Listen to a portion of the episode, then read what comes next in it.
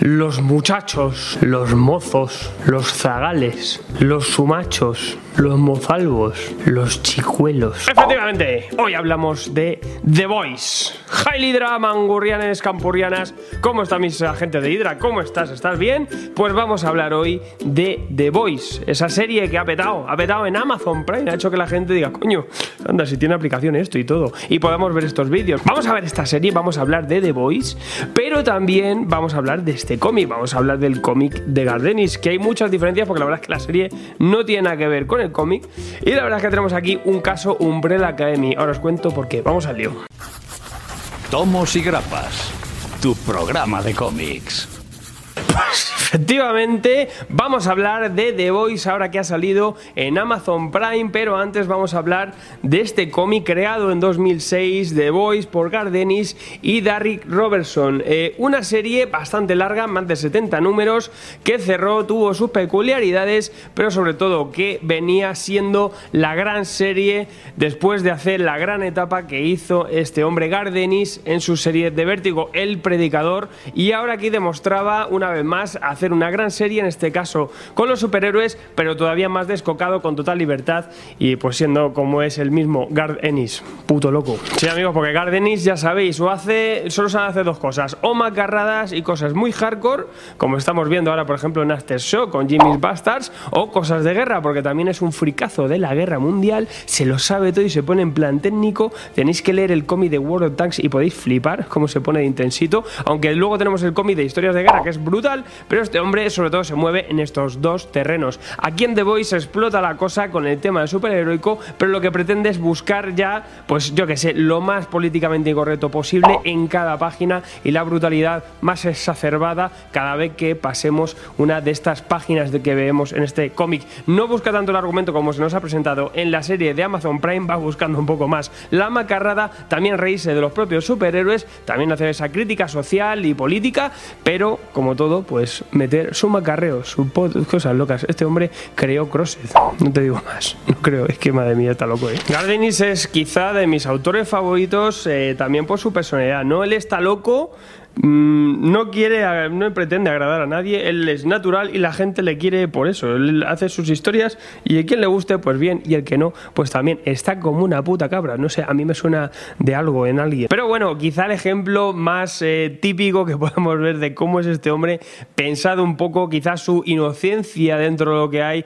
y cómo él, su visión del mundo está tan distorsionada, a mí me encanta. Que es que esta serie de Boys quería plantearla para la propia DC. Imaginaos todo esto con la Liga de la Justicia. Qué cosa más loca. En DC le dijeron que se peinase, pero que le daban hueco dentro del subsello Wilson, donde tenemos aquí grandes series. Aquí se han hecho cosas como Planetary de Warren Ellis. No digo nada más. Y bueno, la serie no duró mucho porque en el sexto número la cancelaron. Eh, el, tono sub, anti-superheroico decían que tenía era demasiado exagerado y le dijeron, bueno, mm, te dejamos tus derechos de tu serie, haz lo que quieras con ella, pero aquí no sigas, por favor. Y se la llevó a Dynamite y allí mantuvo la serie con su dibujante Darry Robertson durante, como decimos, bastantes números, además de varios extras y especiales. Ahora la tenemos recopilada en estos tomos de norma editorial, son tres tomos como este, y bueno, aquí tenéis todo integrado además de una forma, en un orden de lectura, que es donde nos meten también estos especiales, estos spin-off en el momento indicado y donde podemos disfrutar la serie de una forma íntegra. O sea, si queréis tirar por ella, a por él. Os lo dejo aquí también en el comentario fijado, toda la información de estos tomos, por si queréis picar también la serie, si os ha gustado Amazon, porque hay mucho youtuber que hace críticas y el cómic este ni lo han tocado. Que no está mal, que está guapo. No es la maravilla de Predicador, pero está muy guapo. Sí que es verdad que es demasiado largo para lo que plantea, pero es muy disfrutable y muy loca. También es muy burra, eso también hay que entenderlo. Dista mucho este cómic de lo que nos han planteado en Amazon, es muy diferente. Como digo, esto es un poco caso Umbrella Academy. En el cómic plantea unas cosas, plantea un poco más ese ejercicio de superhéroes, muchísimas referencias, hay muchísimos supergrupos, trasuntos de personajes, eh, mogollón de cosas y la serie coge unas cuantas cositas, revisiona además algunas cuantas también adaptándonos un poco a los tiempos de ahora y nos plantea una cosa totalmente diferente, aunque tiene ciertos elementos parecidos al cómic. Por lo tanto, aquí incluso menos que Umbrella Academy, aquí sí que no hay ninguna, ninguna línea donde tire cada serie, sino que cada una tira por un lado diferente o que guarda esos elementos en común, personajes, cosas, también guiños y, momentos también impactantes dentro de esta serie que en Amazon lo que han hecho han sido eh, pues utilizarlos también a favor de lo que están contando allí. En The Voice eh, tenemos un supergrupo, una especie de gente que tiene superpoderes de alguna manera, veremos cómo, eh, que trabajan para la CIA y vigilan a los superhéroes que hay por ahí y si se portan mal, pues es una especie de asuntos internos, ¿no? Si se portan mal, pues van a por ellos, pero a modo de extorsión, dándoles palizas y de la forma más hardcore posible. Aquí también se presenta un poco este grupo con la introducción de Hiwi, un chico que, se quiere casar y en medio de, estar con su novia, pues un superhéroe la mata, le revienta viva y se queda what the fuck. Y aquí entrará The Voice para intentar ayudarle, para apoyarle. Este hombre entrará en ese grupo y ahí se nos presenta a todo este equipo, ¿no? Como el carnicero, tenemos a Frenchy, a la hembra, female y este tipo de personajes que van en contra, como decimos, van buscando un poco estos superhéroes que se les está yendo la olla. Aquí se nos presentan muchos grupos, como decimos, muchos personajes diferentes. También se nos presenta a estos siete, un grupo de superhéroes totalmente buscando siendo una especie de, Liga de la Justicia, un trasunto total. Eh, incluso me hace mucha gracia que en Amazon se han cargado a Detective Marciano y dice, bueno, como en las películas de C no está el Detective Marciano, pues el trasunto de Detective Marciano aquí también nos lo cargamos. Y bueno, también vemos ahí como estos siete van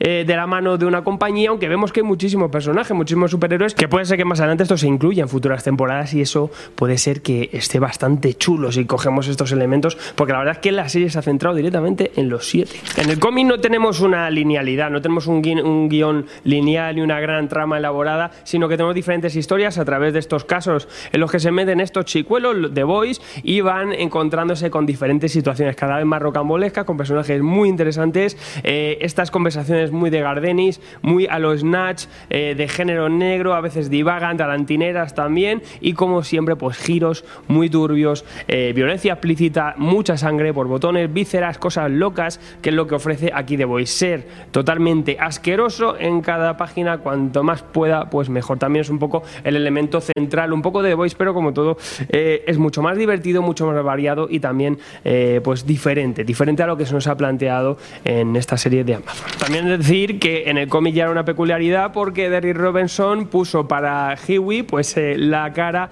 del actor Simon Pegg que en la serie de Amazon muy graciosamente pues hace el papel del padre de Huey, o sea, hace como del padre de sí mismo en el cómic, ¿no? Cuando lo dibujan, es una cosa de metaficción ahí eh, súper chula y la verdad que un detallito bastante guay. Y bueno, qué decir que el cómic, como decimos, como tira por otra dirección, es interesante. En líneas generales me ha gustado mucho la serie, te cuenta unas cosas, utiliza unos argumentos y, quizás se suaviza de alguna manera todo lo que nos cuentan aquí, obviamente también por los tiempos que corren, hay cosas muy suavizadas. Ejemplo de ello, por ejemplo, a la hembra no la ponen nombre rápidamente, la llaman ya de repente eh, pues por su nombre en el cómic eh, directamente es la hembra y ahí se queda, ¿no? Son detallitos, también lo veremos con Starlight, ¿no? La introducción de Starlight, que es bastante machista, aquí, por ejemplo, en la serie la enfocan de una forma mucho mejor, la verdad es que mucho más inteligente y también la hacen protagonista, además de eh, hacer que el personaje crezca y se empodere. La verdad es que en ese caso sí que está bastante chulo. Pero con el tema de The Female, la hembra, tampoco es un poco que yo que sé, también eh, van buscando quizá el, que no vayan a por ellos, porque también esta serie estaba ya ahí, que ahora te lo lees y dices, madre mía, qué barbaridad, y eso que es una serie de 2006, fíjate. Pero como digo, es muy recomendable este cómic, es otra cosa diferente, sobre todo si os gustan los superhéroes, si gusta el macarrismo exagerado, y luego por otra parte tenemos esta serie de Amazon que nos han presentado, en verdad, eh, el mismo planteamiento, solo que en este caso son eh, unos tipos que van por su cuenta, que tienen cierta relación con la CIA. Este carnicero que, que tiene ese enlace hizo algo en su momento, tiene ahí un pasado, veremos qué ocurre también, al igual que en el cómic. A Hiwi que se nos presenta igual que en, la serie de, cómics, aunque luego con esos cambios, como decimos, como por ejemplo con su padre, con Simon Pegg. Y luego tenemos, por ejemplo, todo se centra en estos siete, esta compañía Vogue que mantiene la hegemonía y totalmente eh, el negocio de los superhéroes copados. Incluso vemos cómo tienen superhéroes por diferentes ciudades ¿no? y lo van vendiendo con sus derechos de imagen, Instagram, todo el rollo de las redes sociales de ahora, que también está bastante actualizado. Y vemos estos siete cómo están buscando un nuevo elemento. Alguien se ha jubilado, se jubila el hombre este de la luz loca.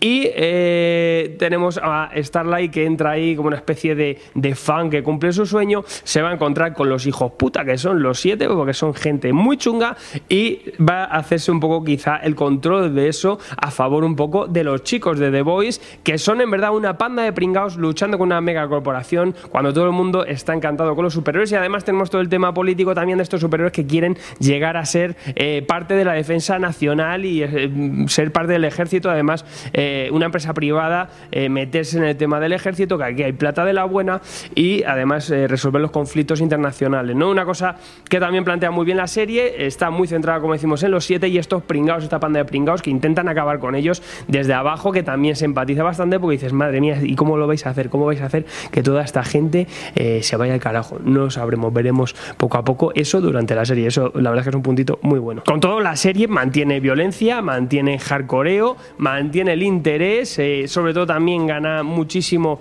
este supergrupo de los Quizá el Patriota es el personaje brutal. Aquí la verdad es que este hombre se merece un globo de oro porque ha hecho una actuación increíble. También la relación que tiene con la jefa, ¿no? Tiene una relación súper mega siniestra. Se le ve que en verdad estos tipos son gente que está muy tarada y en cuanto veamos un poquito qué ocurre y qué hay detrás, eh, pues el interés va creciendo poquito a poco según más metiéndote más de lleno en la serie.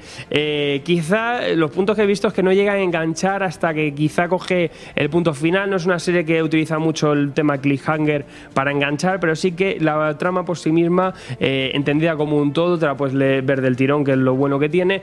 Eh, está bastante trabajada, me gusta mucho, como decimos, muy centrada, ha cogido todo el tema de los 7 y Vogue para que esto sea lo principal, el plato principal. De hecho, poco más superiores aparecen por ahí, como este, por ejemplo, como el chico del, sexto sentido, que han rescatado al, actor para, esta serie. Y bueno, también el carnicero muy bueno, tenemos ahí a Eomer, eh, qué grande Eomer ahí. Decía, este hombre me suena. Es Eomer, claro, es que es Eomer, por Dios. Pues el carnicero también, un personaje muy carismático, también Frenchy, eh, incluso female, eh, bueno, mm, leche materna. El grupo es súper mega carismático, han conseguido dos grupos aquí muy buenos, además que están en una especie de enfrentamiento, que también tiene ese tema de, detectivesco, de espías, ¿no? Un The Wire de superhéroes que hace mucha crítica. Y bueno, aquí más que hacer una crítica a los superhéroes, critica más el tema de la fama, critica más el tema de las redes sociales, critica el tema de la política, de la privatización, de las empresas y muchas cosas. La serie, como decimos, aunque coge todo eso para enfocarlo hacia esto, también hace que sea una gran serie. También, una vez más, como ha pasado ya en unas cuantas, como en Umbrella Academy, tenemos un puntito de una serie, un aperitivo de cosas que pueden ofrecer los superhéroes fuera de lo de siempre, ¿no? Totalmente original y diferente. En este caso, los superhéroes son los villanos y eso también es muy atractivo. La verdad es que es muy interesante esta adaptación, me ha gustado muchísimo, como decimos, con muchísima distancia del cómic, pero al igual que vimos como, como en series como en Happy, por ejemplo, también, que distaba bastante, incluso se alargaba de una novela gráfica concreta, algo mucho más extenso, conseguía un punto diferente, aquí han hecho lo mismo y además ofreciéndonos una cosa original, macarra y salvaje, ¿no? En Amazon ya habían estrenado The Tick, La Garrapata, que ahí ya tiraba por una especie de superhéroe totalmente atípico, con mucho más humor, y en este caso hay una mezcla ahí de muchos géneros también con ese tono que mantiene de humor, desenfreno y muchísima, muchísima violencia. Como digo, adaptado un poco de lo que se ve en Voice en el cómic original a la, una serie de ahora, porque si no, es que madre mía, te vienen aquí y te queman el estudio, porque tú imagínate, vaya tela. Y bueno, poco más que deciros que si no habéis visto la serie, echadle un ojo porque merece mucho la pena y el cómic también, sobre todo, integrado en tres tomitos, nada más. Como decimos, os dejamos por ahí el link. Si queréis saber un poquito más del cómic, hicimos un análisis extenso ahí en nuestro programa de radio, lo dejo por aquí y ahí lo tenéis un poco más desgranado con nuestros análisis que hacemos en la radio para que sepáis todavía más si queréis del cómic sin llegar a spoilers, pero sobre todo pues eh, enterándoos un poquito más de lo que trae si, si queréis picar un poco este tomo. Y como siempre, pues ya sabéis, suscribíos por aquí, ya aparece por aquí la burbuja. Seguimos dentro de muy poquito con muchos más vídeos. Tenemos muchas cosas que reseñar y que recomendar. Gracias a todos. Yeah.